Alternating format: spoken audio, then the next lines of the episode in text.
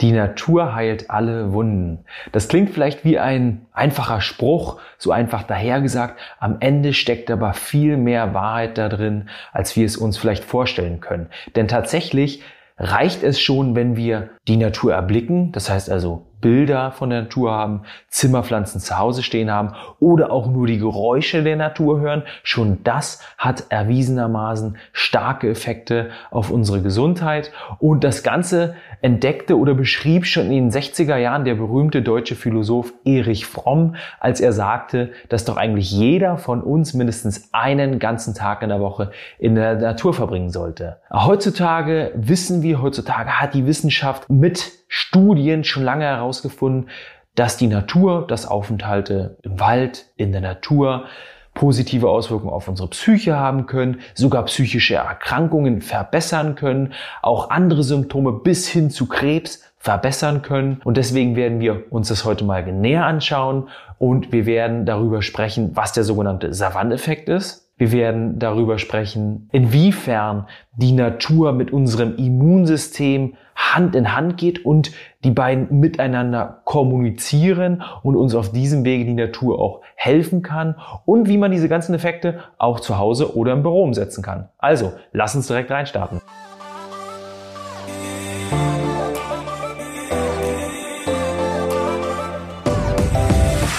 Richard Nelson ist ein bekannter Anthropologe, der schon vor Jahrzehnten diese Effekte der Natur, die wir heute äh, miteinander besprechen werden, an sich selbst und auch an zurückgezogen lebenden Völkern sozusagen feststellte. Schon vor Jahrzehnten besuchte er diese Völker, so zum Beispiel die Kuyokon-Jäger, das sind Karibu-Jäger, ähm, die im Inneren Alaskas leben und verbrachte sehr, sehr viel Zeit mit ihnen. In dieser Zeit, in der er wirklich mit ihnen lebte, in der er viele Erfahrungen mit ihnen teilte und sammelte, in denen er wirklich auch den Lebensstil von ihnen annahm, wurden diese Menschen natürlich zu Freunden für ihn. Das führte am Ende dazu, dass er, als er dann in andere Gebiete zog, die so ziemlich genau dem Gegenteil von dem entsprachen, was er da in Alaska vorfand, diese Jäger, man könnte sagen, diese Freunde von ihm auch zu sich einladen wollte und auf die guten alten Zeiten zurückblicken wollte. Und da passierte etwas ganz Faszinierendes, wie ich finde. Nämlich lud er sie zu sich ein. Schon das war jetzt gar nicht so einfach, weil ähm, zurückgezogen, zurückgezogen lebende Völker aus Alaska einzuladen. Naja,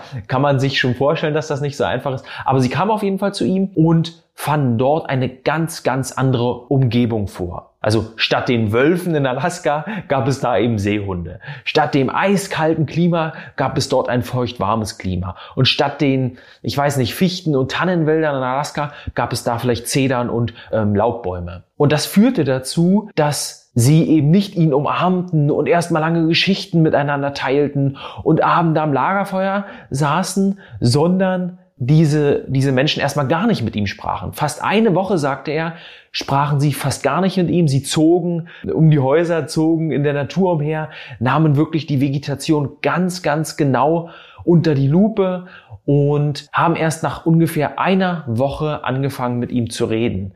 Was einfach daran lag, dass sie hyperwachsam waren, ganz, ganz sensibel für die Natur und eben noch eine ganz, ganz starke Bindung zur Natur hatten und diese in diesem veränderten Umfeld auch erstmal wieder aufnehmen mussten. Das hatte er nicht erwartet, aber genau das zeigte, wie stark dieser Begriff, dieses Konzept der Biophilie in uns verankert ist. Was heißt das jetzt aber Biophilie und wo kommt es eigentlich her, ähm, dieser Begriff? Ich hatte ja schon eingangs gesagt, dass der berühmte deutsche Philosoph und auch Sozialpsychologe Erich Fromm der erste war, der diesen, dieses Gedankenspiel überhaupt in die Welt brachte. Die eigentliche Prägung dieses Begriffes wird aber E.O. Wilson zugeschrieben. Ähm, das ist ein ähm, Psychologe, der auch ungefähr etwas später als Erich Fromm sozusagen darauf stieß und auch etwas jünger als Erich Fromm ist, beziehungsweise auch zu dieser Zeit war. Er sagte, äh, oder er beschrieb diesen Begriff im Grunde damit, indem er sagte, dass jeder Mensch eine tiefe emotionale Zuwendung zu anderen Lebewesen hat. Und mit Lebewesen meinte er eben auch die Pflanzen. Und er sagte, dass es eben nicht einfach eine Sache wäre, die bei dem einen mehr oder minder ausgeprägt ist, sondern dass es eine Sache ist, die tief in unseren Genen verankert ist, die tief in unserem menschlichen Dasein sozusagen verwurzelt ist. Und so sehen wir eben, dass dieser Begriff der Biophilie oder auch die Verbindung zur Natur ganz, ganz eng mit unserem Wohlbefinden und mit unserem Glück verankert sind. Wenn wir uns jetzt mal vorstellen, dass unser Glück oder unser Wohlbefinden ist ja im Endeffekt relativ ähnlich oder wir sagen einfach mal, das ist dasselbe, ein großes Puzzleteil ist. Und da müssen ganz viele Puzzleteilchen sozusagen mit reinfließen, damit wir glücklich sind oder damit, oder damit wir uns wohlfühlen. Da kann man ganz klar sagen, und das werden wir auch noch im Laufe dieser Episode sehen, dass viele dieser Puzzleteilchen auf diese Biophilie oder die Verbundenheit zur Natur zurückzuführen sind. Und das kennt auch jeder von uns. Jeder von uns hat schon mal vielleicht einen Spaziergang in der Natur gemacht, ja? Ein Spaziergang durch große, weitläufige Parks. Jeder von uns hat vielleicht schon mal eine Wanderung gemacht, vielleicht durch Berge und Täler. Und jeder von uns ist auch schon mal mit dem Auto eine Straße entlang gefahren, eine Panoramastraße, vielleicht eine Allee, wo viele Bäume standen und hat dann festgestellt, dass es einem gut tut, dass dieser Weitblick äh, uns gut tut, dass überhaupt dieser Blick in die Natur uns gut tut oder auch wenn wir eben wandern, dieses Gefühl in der Natur uns gut tut. Ähm, so sehen wir zum Beispiel auf Straßen, dass immer mal wieder Schilder am Wegesrand stehen, wo steht Ausblick, Parkplatz oder hier beginnt eine Wanderung diese Parkplätze, diese Ausblicke, die sind ja nicht deswegen da entstanden, weil irgendjemand sie dahingestellt hat, sondern weil sich immer mehr Menschen dort versammelt haben, immer mehr Menschen dort, dort angehalten haben und man auf Grundlage dessen eben gesagt hat, okay, hier müssen wir mal einen Parkplatz machen, okay, hier sollten wir vielleicht mal einen Ausblick irgendwie ein bisschen befestigen. Hier sehen wir schon diesen Zusammenhang, diese Verbundenheit zur Natur und merken eben auch in uns selbst, dass uns diese Aufenthalte in der Natur mal ganz unabhängig von dem, was die Wissenschaft da festgestellt hat, worüber wir gleich reden werden, schon uns dabei helfen, Stress zu reduzieren, Anspannung loszuwerden, vielleicht selber einfach wieder in Balance zu kommen. Und so ist tatsächlich nicht nur ein ein subjektives Gefühl, was wir da haben, dass der Stress abfällt, dass die Anspannung abfällt, das ist tatsächlich etwas, das man auch messen kann. Und so hat man es auch an der Universität in Tokio getan. Dort hat man nämlich eine Studie zu dem Thema durchgeführt und geschaut, wie können wir Stresshormone reduzieren durch Aufenthalte in der Natur. Und ähm, da gibt es ja zwei große Stresshormone, einmal das Cortisol, andererseits das Adrenalin. In dieser Studie ging es vor allem um das Adrenalin und man hat geschaut, okay, wie können wir das Adrenalin senken durch den Aufenthalt in der Natur und hat Männer und Frauen jeweils ein oder zwei Tage der Natur ausgesetzt, also sie wirklich dort ähm, dann auch übernachten lassen und hat festgestellt, dass bei Männern es so ist, dass sie nach einem Tag 30 Prozent des Adrenalinspiegels abbauen und nach zwei Tagen 35 Prozent. Bei Frauen geht es noch viel schneller. Da ist es nach einem Tag so, dass sie 50 Prozent des Adrenalinspiegels abbauen und nach zwei Tagen 75 Prozent. Jetzt fragt man sich, okay, ähm, wie kann das sein? Warum ist es so unterschiedlich? Weiß man nicht, wurde auch in der Studie nicht näher behandelt, aber vielleicht haben Frauen einfach eine engere Verbindung zur Natur. Und man konnte auch noch weitere Effekte feststellen. Man hat auch festgestellt, dass nicht nur diese Stresshormone gesenkt werden können, sondern sich auch die Herzfrequenz beruhigt und wir auch den Blutdruck dadurch senken können. Und dann ist natürlich immer die Frage, okay, wo ist denn hier das Optimum? Ist Wald gleich Wald? Ist Natur gleich Natur? Oder kann man schon sagen, dass uns bestimmte Umgebungen in der Natur ganz besonders gut tun? Und auch hierfür hat man in der Wissenschaft einen Begriff geprägt, nämlich den Savanneneffekt. Savanneneffekt hört sich erstmal irgendwie ganz cool an, aber was sagt das aus? Was bedeutet Savanneneffekt?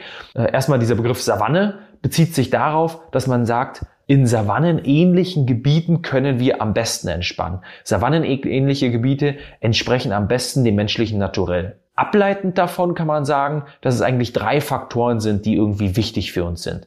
Erstens ähm, spricht man von glitzernden Wasseroberflächen, also Wasser tut uns irgendwie gut. Zweitens spricht man von Pflanzen, also es müssen natürlich auch irgendwie Pflanzen, Bäume in der Umgebung sein. Und das dritte sind meditative Naturgeräusche. Man könnte es auch einfach mit Vogelzwitschern übersetzen. Das heißt also Wasser, Pflanzen, Vögel. Das tut uns gut. Da kommen wir auch sehr nah ans Optimum heran, wenn diese drei Dinge eben gegeben sind. Und jetzt kann man sich auch nochmal fragen, okay, wie, wie kommt es dazu, dass jetzt gerade Savannengebiete uns so gut tun? Und das kommt auch wieder von unserer Entwicklung, von unserem evolutionären ähm, Hintergrund sozusagen, ähm, weil uns in der Vergangenheit, in den tausenden Jahren sozusagen, die wir schon auf der Erde verbringen, immer wichtig war, dass wir uns einerseits gut verstecken können, andererseits aber auch einen guten Weitblick haben. Okay, und wie kann ich mich gut verstecken und gleichzeitig einen guten Weitblick haben? In der Savanne mit Büschen und Sträuchern, könnte man jetzt mal ganz einfach formulieren. Das heißt, wenn ich die Möglichkeit habe, mich äh, hinter einzelnen ähm, Dingen zu verstecken, hinter einzelnen Büschen, Sträuchern, Bäumen, auf der anderen Seite aber auch eine große Fläche vor mir habe, wo ich schon hunderte oder Kilometer weit sehen kann, wo der nächste Löwe lauert sozusagen. Das sind die ähm, evolutionären Verbindungen zur Natur und deswegen fühlen wir uns auch heutzutage noch dort ganz besonders wohl. Nun ist dieses Thema aber leider schon etwas abgedroschen, wie ich finde.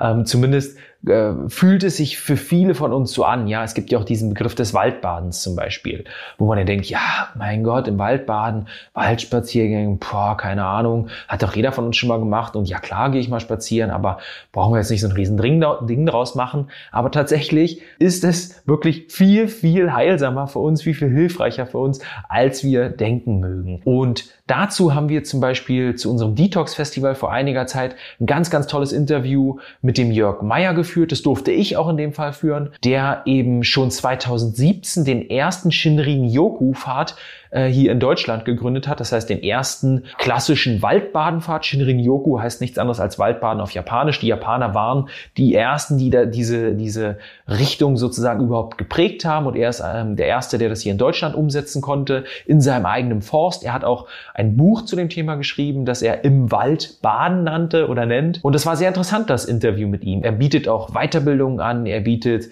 Ausbildungen an in diesen, in diesen Forst, in seinem eigenen Waldbaden, Wald sozusagen. Äh, ich würde sagen, wir springen mal in einen kleinen Interviewausschnitt rein, ähm, hören mal, wie er überhaupt dazu gekommen ist und was seines Erachtens nach die, die Effekte auf uns sein können, was er auch Leuten erwidert, die sagen, ja mein Gott, ist doch nur ein Spaziergang im Wald. Also viel Spaß dabei. Ja, das ist eigentlich ganz einfach. Ich liebe Natur, ich liebe Wald und ich bin unheimlich gerne draußen. Äh, mein beruflicher Weg hat mich, so wie viele andere auch, aber in Büros geführt. Ich bin im Hauptberuf immer noch Medienunternehmer und Unternehmensberater und ich habe äh, seit Mitte der 90er Jahre mache ich Firmentrainings, zum Beispiel im Bereich Verkaufsförderung oder auch Teambildung, Konfliktmanagement. Ich habe irgendwann gemerkt bei einem Seminar in einem wunderbaren Seminarhotel, ich möchte jetzt eigentlich nach draußen gehen weil die Zuhörer waren nicht so richtig bei der Sache und ich habe so in den Augen abgelesen, dass der eine oder andere wahrscheinlich gedacht hat, mein Gott, wann hört er endlich auf zu reden und es geht an die Hotelbar. Da habe ich mir einfach getraut zu sagen, lass uns doch einfach rausgehen. Die hatten so einen unheimlich schönen Park in dem Hotel und das haben wir dann wirklich gemacht und ich habe da, ich habe das für mich gemacht, einfach weil ich jetzt unter den Bäumen da in der Sonne sein wollte mit den Leuten, von denen ich das Gefühl hatte, die waren so gar nicht so richtig zu. Und habe dann gemerkt, ganz anders, eine andere Aufmerksamkeit. Die Leute waren anders bei der Sache. Und das war für mich so ein Punkt zu sagen, okay, dann kann ich Firmentrainings tatsächlich mal draußen organisieren, was wir dann schon ja, so Anfang der Nullerjahre gemacht haben. Das zweite Schlüsselerlebnis war, ich habe hier, äh, wir haben so ein altes Bauernhaus, 300 Jahre alt, und ich habe dort eine Praxis für Coaching und psychologische Beratung. Ich habe oft gemerkt, aus dem Fenster schaut man in unseren Garten und da steht so eine 250 Jahre alte Eiche, ein Naturdenkmal, dass die Leute, sagen wir so fasziniert diesen Baum angeschaut haben. Und das war ein schöner Opener so für Coaching-Gespräche.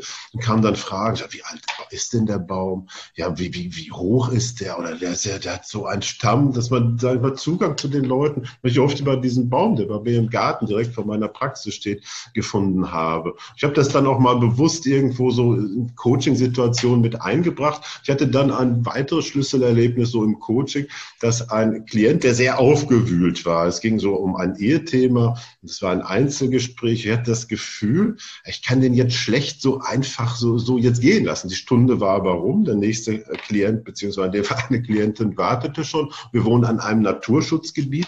Ich habe ihm dann gesagt, pass mal auf, bevor du dich jetzt in dein Auto setzt, geh einfach mal so ein bisschen dort in die Natur atme tief durch, lass das heute besprochen einfach mal wirken versuch für dich so ein bisschen darunter zu kommen. Bevor du dich ins Auto setzt, geh einfach ein bisschen spazieren. Schau dir da die Bäume an, atme tief durch, schau auf das Gebirge und äh, er hat mir nachher in der nächsten Sitzung gespiegelt, dass ihm das unheimlich gut getan hat. Dass das wirklich der richtige Moment war, um einfach mal so, so ein bisschen zur Besinnung zu kommen. Da steckt ja auch so die Sinnfrage dahinter.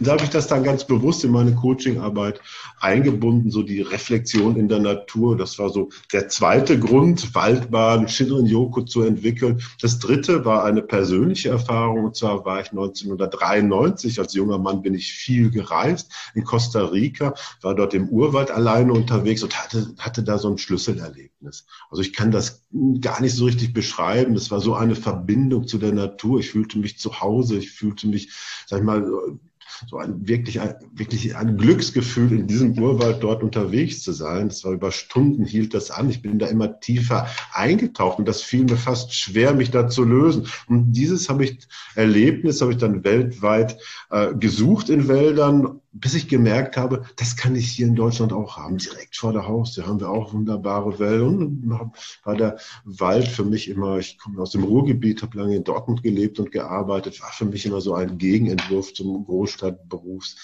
Ja, Yappi-Leben, wenn man das so sagen kann. Genau, das sind die drei Faktoren. Also einmal Firmentrainings nach draußen verlegt, Erfahrung in der Arbeit mit Klienten und Natur und das persönliche Erleben.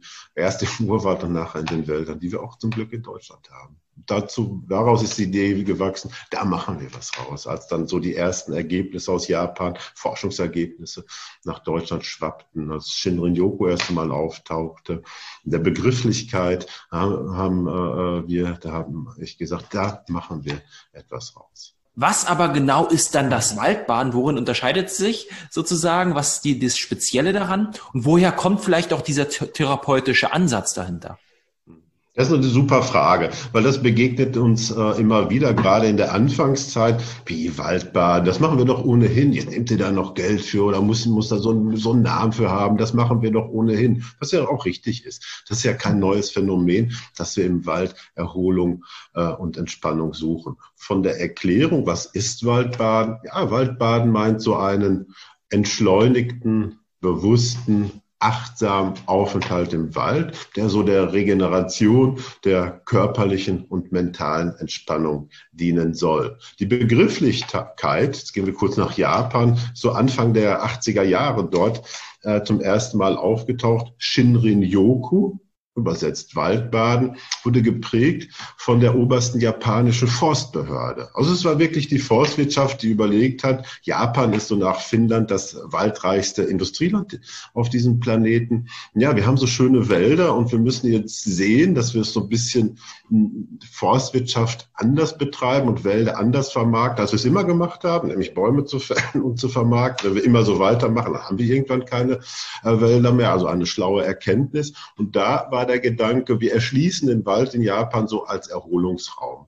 Mhm. Der äh, äh, Prämisse, Wald tut gut, Wald ist gut für die mentale und körperliche Befindlichkeit. Na, das haben die Forstleute sich so ausgedacht. Und dann kamen die Mediziner, die gesagt haben, Moment, wir können das annehmen, Wald tut gut, aber ein bisschen genauer wollen wir es schon wissen. Und dann kamen die Japaner und haben so die ersten Forschungen dort äh, initiiert. Seit 2011 gibt es an der Universität Tokio den Forschungszweig Waldmedizin. Und da gibt es heute so eine profunde Studienlage, was Wald mit unserem Organismus und mit unserem mentalen Verfassung macht, wenn wir uns dort aufhalten. Und die japanische Gesellschaft für Waldtherapie, die haben so ja, knapp 70 Wälder in Japan zertifiziert, die bringt das ganz einfach auf den Punkt.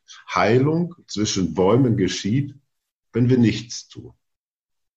Also natürlich relativ übersichtlich und die Japaner empfehlen auch, so ein gutes Waldbad sollte so vier Stunden dauern. Da sollte man nicht mehr als vier Kilometer zurücklegen. Und dann äh, passiert schon spannende Sachen. Da wird unser äh, Immunsystem äh, aufgebaut. Stresshormone wie Adrenalin, Cortisol, äh, Noradrenalin äh, wird abgebaut. Unser Nervensystem schaltet in den Entspannungsmodus nur durch das im Wald sein.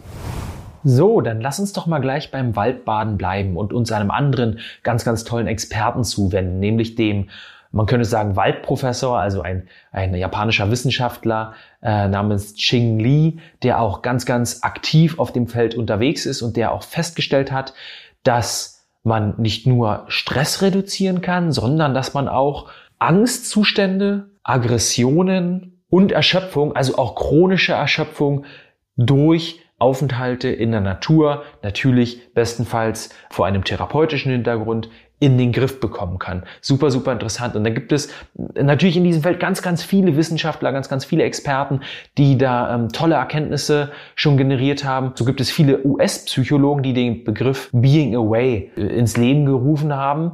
Oder geprägt haben und eben sagen, dass es nicht nur die Natur ist, nicht nur die Verbundenheit zur Natur, sondern vor allem dieses Gefühl des Being Away, also dieses Losgelöstsein ist, die dazu führt, dass wir Stress reduzieren können, dass wir uns besser fühlen, dass wir einfach mal Abstand nehmen können. Und Being Away äh, beschreiben sie im Grunde dadurch, oder die Vorteile beschreiben sie im Grunde mit, dass wir einmal uns loslösen können von den Erwartungen anderer, wenn wir eben allein oder nur mit wenigen Menschen, mit unseren Lieben vielleicht ähm, uns in der Natur befinden, dann sind wir losgelöst von den Erwartungen anderer. Dieser, dieser Druck, immer den Erwartungen anderer zu entsprechen, den Erwartungen der Gesellschaft, der fällt ab. Wir können uns entspannen und auch dieser Leistungsdruck fällt ab, weil wir eben natürlich in der Natur wahrscheinlich nicht so viel arbeiten können, weil wir vielleicht nicht immer erreichbar sind und deswegen auch die Möglichkeit haben, unsere Leistung mal runterzufahren, einfach mal zu entspannen sozusagen. Und so sehen wir auch, dass eben vor allem auch die Konzentration dadurch besser werden kann. Das heißt, wenn wir uns in der Natur befinden, sind wir nach diesen Naturaufenthalten um einiges konzentrierter, schon wenn wir nur Natur erblicken. Das heißt, bei der Arbeit den Blick ins Grüne haben sozusagen, sind wir am Ende konzentrierter. Wie kommt es dazu?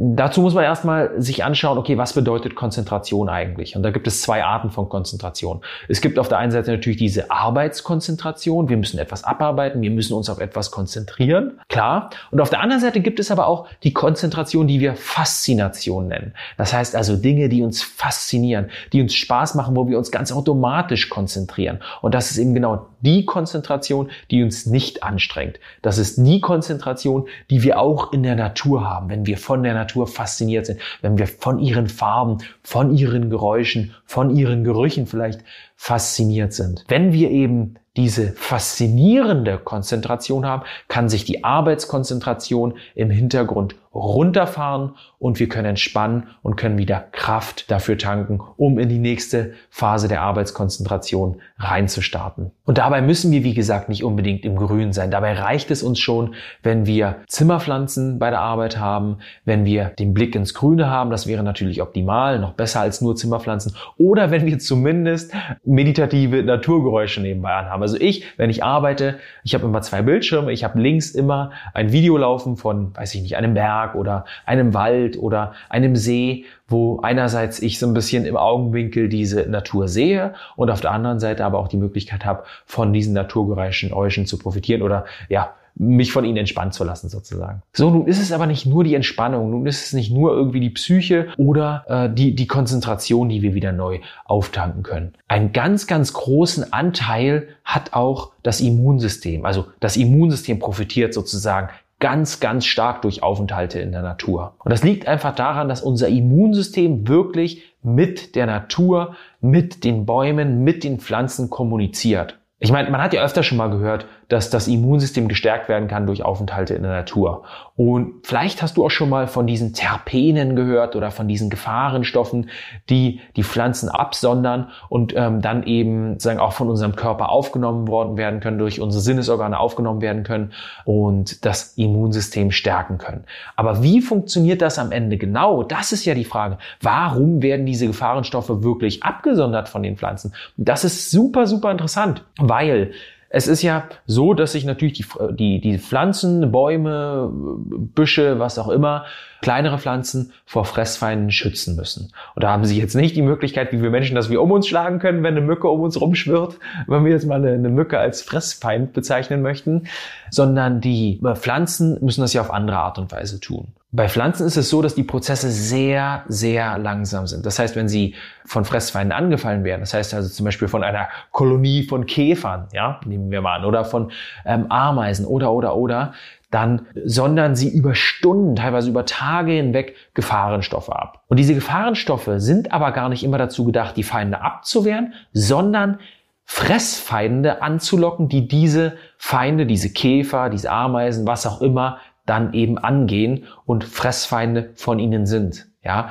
und das ist das Interessante. Und hier kommt dann auch die Synergie zum Immunsystem sozusagen, weil unser Immunsystem genau diese Gefahrenstoffe empfängt und sieht, okay, da äh, ruft jemand um Hilfe, beziehungsweise da, da kommuniziert ein anderes Lebewesen, dass es gerade angefallen wird. Das heißt für uns als Mensch, für unseren Körper und am Ende für unser Immunsystem, weil das beschützt ja unseren Körper, hey, da sind Feinde, da ist irgendwas, da lauert eine Gefahr. Das ist sozusagen die Kommunikation. Das Immunsystem empfängt das Signal, da lauert eine Gefahr und in diesen Botenstoffen schwingen auch weitere Informationen dazu mit, wie diese Gefahr überhaupt aussieht. das führt dazu, dass unser Immunsystem zum Beispiel Killerzellen produziert. Das heißt also, unser Immunsystem sich aufrüstet und bestimmte weiße Blutkörperchen produziert, die dabei helfen, zum Beispiel Viren anzugehen, andere Angreifer anzugehen und sozusagen unsere Gefahren im Körper zu beseitigen. Und so konnte man ähm, feststellen in Studien, dass schon nach einem Tag Aufenthalt in der Natur 40 Prozent mehr Killerzellen produziert werden, nach zwei Tagen sogar 50 Prozent mehr Killerzellen. Und so kann sich jeder vorstellen, welche starken Auswirkungen die Natur auf unsere Gesundheit am Ende hat, auf unser Immunsystem hat, auf unsere Abwehrkräfte hat. Und das geht auch, wenn wir uns jetzt nicht den ganzen Tag in der Natur aufhalten, sondern wenn wir uns einfach über Nacht im Bett liegend diesen Gefahrenstoffen aussetzen, also diesen Terpenen aussetzen. Auch das hat man festgestellt in Studien, dass wenn man diese Probanden einfach diesen Duftstoffen aussetzt, also einfach ein Schälchen zum Beispiel neben sie stellt, ich weiß jetzt nicht genau, wie es äh, umgesetzt wurde in den Studien auf jeden Fall, aber ich kann mir vorstellen, dass eben dort ein Schälchen neben sie gestellt wurde oder ein Duftstäbchen oder auch durch die Raumluft sozusagen, dass der Raumluft hinzugefügt wurde, dass auch schon über Nacht starke Auswirkungen aufs Immunsystem oder äh, sozusagen eine starke Erhöhung der Produktion der Killerzellen gemessen werden konnte. Auch langfristige Auswirkungen hat das am Ende. Ja, einerseits diese Duftstoffe, die, über, die, wir über Nacht aufnehmen oder eben der Aufenthalt in der Natur. Nämlich konnte man auch feststellen, dass ein Tag in der Natur über eine Woche die Killerzellen erhöht und zwei Tage sogar für einen ganzen Monat. Das heißt, wenn wir uns zwei Tage in der Natur, also zwei Tage hintereinander in der Natur ähm, befinden oder uns dort aufhalten, haben wir für einen Monat dafür gesorgt, dass unser Immunsystem um einiges aufgewertet wird. Und zum Beispiel auch unsere Diabetes sich verbessern kann und sogar Krebs vorgebeugt werden kann. Und das will ich mal als Überleitung dafür nehmen, wie eben die Natur uns auch bei Symptomen oder bei Heilungsprozessen helfen kann. So hat schon 1984 ein schwedischer Wissenschaftler festgestellt, dass gerade Zimmerpflanzen in Krankenhäusern, die ja eigentlich in deutschen Krankenhäusern nicht so wirklich erlaubt sind, beziehungsweise wo es ein bisschen schwierig ist aufgrund der Hygiene und so, aber er hat zumindest 1984 in einer Studie herausgefunden, dass Zimmerpflanzen in Krankenhäusern dabei helfen, dass Wunden nach OPs schneller heilen und dass auch weniger Schmerzmittel benötigt werden. Und da waren es nicht nur die Zimmerpflanzen, sondern auch die Geräusche, die uns dabei helfen ähm, oder der Blick nach draußen sozusagen, der Blick ins Grüne. Und gerade bei älteren Menschen konnte man nachweisen, dass hier Antidepressiva zurückgefahren werden können und sozusagen auch die psychischen Symptome sich stark verbessern können durch Aufenthalte in der Natur, durch viel Arbeit im Garten zum Beispiel auch und hier auch Schmerzmittel stark zurückgefahren werden können oder eben ähm, Schmerzsymptome sich bessern können. Und so äh, sollte jedem von uns bewusst sein, dass wir so viel Zeit wie möglich draußen verbringen sollten oder bestenfalls auch im Garten verbringen sollten. Arbeit im Garten, Aufenthalt im Garten, äh, das Essen auf der Terrasse. Je nachdem, welche Möglichkeiten man hat, sollte man eben unbedingt nutzen, weil sich eben dadurch die Symptome bessern können, die Stresshormone ähm, regulieren, reduzieren können und sogar Antikrebsproteine gebildet werden können. Das heißt also Proteine, die uns dabei helfen, ja, Krebs sozusagen vorzubeugen, am Ende gesunder werden lassen. Auch hierfür gibt es super, super interessante Erkenntnisse. Und ich hatte ja auch schon gesagt, dass es eben auch bei Diabetes helfen kann. Eine Problematik, die ganz, ganz viele Menschen leider in der Bevölkerung betrifft, wo es ja schön ist, wenn man einfache Lösungen hat und eben nicht Medikamente einnehmen muss, vielleicht auch Probleme damit hat, die ganze Ernährung umzustellen, dann kann es ja ein schöner Schritt sein zu sagen, okay, dann verbringe ich wenigstens mehr Zeit in der Natur und sehe eben, dass der Blutzucker gesenkt werden kann durch ein Hormon, das wir DHEA nennen, das eben vermehrt produziert wird, wenn wir uns in der Natur aufhalten. Und jetzt denkt man, okay, ja, aber der Blutzucker sinkt ja auch, weil wir uns einfach mehr bewegen. Tatsächlich hat man herausgefunden, dass es gar nicht so an der Bewegung liegt, sondern vor allem an der Kühle in der Natur, an der kühlen Luft, die dazu am Ende führt, dass unser Körper, unser Stoffwechsel aktiver wird und der Blutzucker am Ende auch gesenkt werden kann. Und da sind wir auch schon fast am Ende dieser Episode angelangt und wollen natürlich jetzt nochmal zusammenfassen, was wir für den Alltag mitnehmen können, bevor wir zum Ende nochmal in einen super interessanten Interviewausschnitt reinstarten, ähm, wo es eben darum geht, wie wir das Ganze auch zu Hause oder im Büro umsetzen können. Waldbaden zu Hause oder im Büro, wie soll das gehen? Werden wir gleich sehen. Wie gesagt, vorab nochmal kurz die Zusammenfassung. Also, Wichtig, so viel Zeit wie möglich im Grün verbringen. Gerade wenn wir gestresst sind, gerade wenn wir vielleicht hier ab und an mal aus der Balance geraten, kann uns die Natur dabei helfen, wieder in die Balance zu kommen, uns wieder zu setteln, diese Stresshormone wieder runterzufahren. Wenn wir Angst haben, krank zu werden, ja, wenn wir jemand sind, der auch sozusagen viel zu so Erkältungssymptomen neigt, gerade dann sollten wir viel Zeit im Wald verbringen und eben unsere Killerzellen mal wieder ordentlich aufforsten, äh, unser Immunsystem mal wieder ordentlich ähm, die Waffen, das Waffenarsenal auffüllen lassen und so eben auch dafür gewappnet zu sein, nicht krank zu werden. Mit der nächsten Erkältungswelle vielleicht besser umgehen zu können. Wenn wir uns fragen, okay, was sind jetzt die optimalsten Umgebungen, in denen wir uns aufhalten, dann immer die drei Dinge merken. Wir hatten es ja schon gesagt. Savanneffekt ist hier das Stichwort, das heißt glitzernde Wasseroberflächen, grüne Pflanzen und meditative Naturgeräusche. Also Vogelgezwitscher könnte man zum Beispiel sagen, aber natürlich auch alle anderen Geräusche wie Wind, wie das Rascheln der Gräser, wie vielleicht Grillengeräusche etc. etc. Das ist auch rein individuell, was einem da so gefällt. Und zuletzt hilft es uns auch beim Thema Schlaf. Das heißt, umso mehr wir uns draußen befinden, desto besser können wir abends auch einschlafen und tatsächlich sogar Schlafstörungen in den Griff bekommen. Auch das ist wieder individuell. Auch hier hängt es davon ab, wie du geprägt bist sozusagen, äh, wie stark die Natur dann wirklich am Ende helfen kann. Aber es ist auf jeden Fall eine einfache Möglichkeit, es mal auszuprobieren und äh, vor allem eine Möglichkeit, die uns ja auf vielen Ebenen hilft. Wenn sie uns schon nicht beim Schlaf hilft, dann eben auf anderen gesundheitlichen Ebenen. Und jetzt wollen wir, ähm, wie versprochen, noch in einen Interviewausschnitt reinstarten oder zu einem Interview, das wir mit Dr. Sabine Paul geführt haben, einer Evolutionsbiologin, die ich sehr, sehr schätze, die eine gute Bekannte von mir ist, die sehr, sehr schön beschrieben hat, wie man Waldbaden zu Hause durchführen kann oder auch im Büro durchführen kann. Mit ganz, ganz einfachen Mitteln, ohne dass ich mich äh, erstmal stundenlang in den Wald fahren muss und dort stundenlang rumlaufen muss. Nein, dass ich es eben wirklich zu Hause oder im Büro machen kann. Also viel Spaß bei dem Snippet. Viel Spaß bei den Tipps von Sabine und ähm, ich hoffe, du setzt da noch einiges daraus um. Also nehmen wir mal die Komponente eins, die ich schon erwähnt habe, diese ätherischen Öle von Nadelbäumen. Die jeder, der mal eine Duftlampe benutzt hat, der weiß das. Es gibt alle möglichen Sorten von ätherischen Ölen und da gibt es natürlich auch ähm, ätherische Öle von Tanne, Kiefer, ähm, Fichte, alle möglichen Nadelbäume ja, und sowohl europäische bis hin zu denen, wo es die Studien aus Japan zugibt. Ja, also auch die lassen sich inzwischen bestellen. Und wenn man weiß, dass das eine ganz wichtige Komponente ist, was diese Wirkung auslöst, auch das hat man schon, in, man hat zum Beispiel Menschen in Hotelzimmer schlafen lassen und hat die dann beduftet, nur mit diesen ätherischen Ölen und hat die normal arbeiten lassen. Und das verglichen mit dem, wenn sie einfach zu Hause sind und diesen Duft nicht haben. Ähm, und dann gesehen, dass sie ähnliche Effekte haben wie beim Waldbaden im Wald.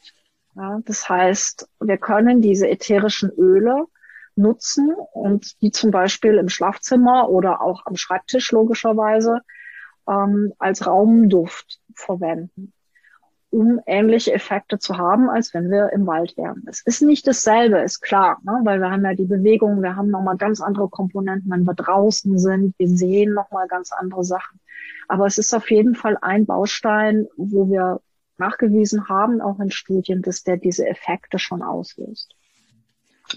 Das heißt, wir können so, da gibt es solche ähm, Duftinfuse ähm, oder Raumdiffuser und da ätherische Öle reinmachen zum Beispiel und die einfach in unserem Schlafzimmer oder Wohnzimmer entfalten lassen. Genau, das kann man machen. Oder es gibt ja so ähm, Duftsteine zum Beispiel, mhm. ja, so poröses Material, was die Öle gut aufnimmt. Das habe ich zum Beispiel hier vor mir ähm, immer in der Nähe von der Tastatur. Das heißt, äh, das ist dann punktuell. Weil mhm. manchmal sind ja Menschen noch mit im Raum, auch im Schlafzimmer, die das vielleicht nicht haben wollen.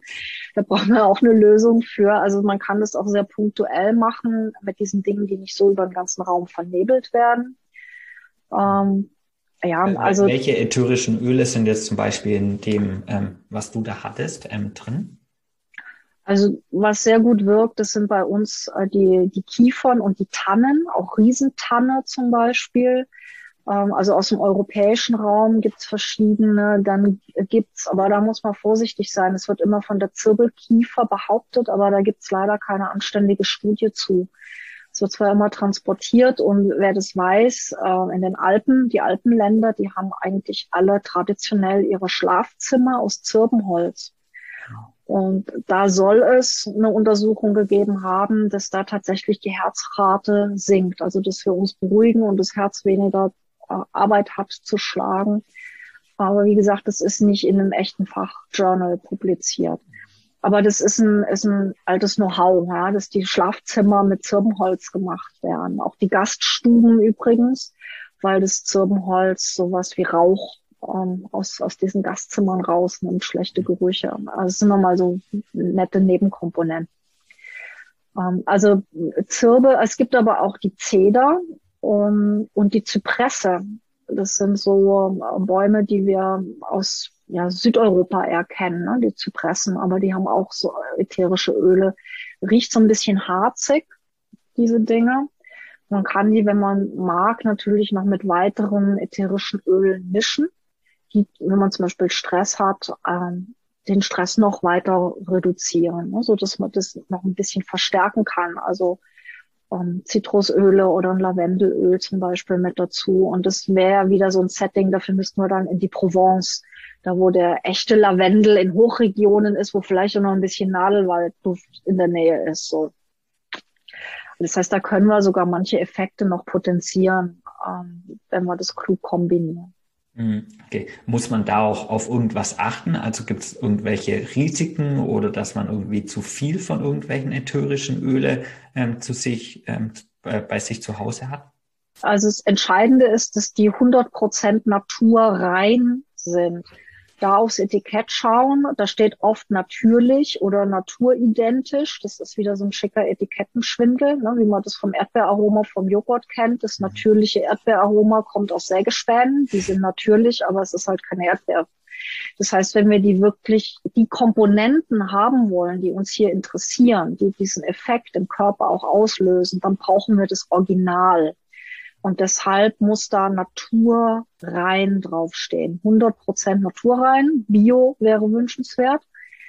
Ähm, bitte niemals in der Putzmittelabteilung vom Drogeriemarkt kaufen, äh, sondern wirklich äh, in einem Bio-Supermarkt, in einem Reformhaus oder bei, de, bei guten Herstellern online, damit man sicher gehen kann, dass die Qualität stimmt. Man merkt, wenn man das überdosiert, relativ schnell, weil entweder gefällt es einem nicht. Man findet den Duft zu stark. Manche bekommen sogar Kopfschmerzen dann davon.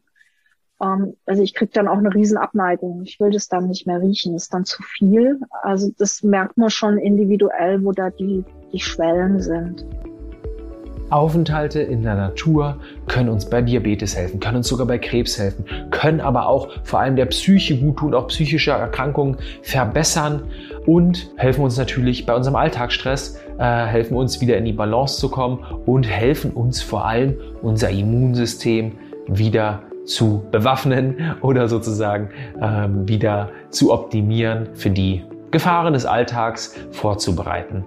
Ich hoffe, dir hat auch diese Episode wieder großen Spaß gemacht. Ich hoffe, du konntest auch heute wieder einige Sachen mitnehmen. Ich glaube, gerade die Interviewausschnitte ähm, aus dem Interview mit Jörg Meyer und Dr. Sabine Paul waren sehr unterhaltend und haben dir viele Dinge mit auf den Weg gegeben. Und deswegen freue ich mich, wenn du uns hilfst, hier auch noch mehr Menschen dieses Wissen zur Verfügung zu stellen. Das kannst du natürlich auch ganz einfach machen, indem du deinen Freunden und Bekannten von unserem Podcast erzählst und eben ähm, davon berichtest, welches Wissen wir hier in die Welt bringen. Und wenn du uns in Apple iTunes oder Apple Podcasts eine Rezension gibst, das hilft uns wirklich sehr und wir sind darauf angewiesen und uns hier hilfst, noch mehr Menschen auf unseren Podcast aufmerksam zu machen ähm, und, und sozusagen in den Podcast-Charts noch ein bisschen nach oben zu steigen. In diesem Sinne bedanke ich mich, dass du heute wieder dabei warst und freue mich, wenn du auch bei der nächsten Episode in der nächsten Woche wieder dabei bist. Ja, und wünsche dir noch einen schönen Tag. Bleib gesund. Bis dahin, dein Philipp.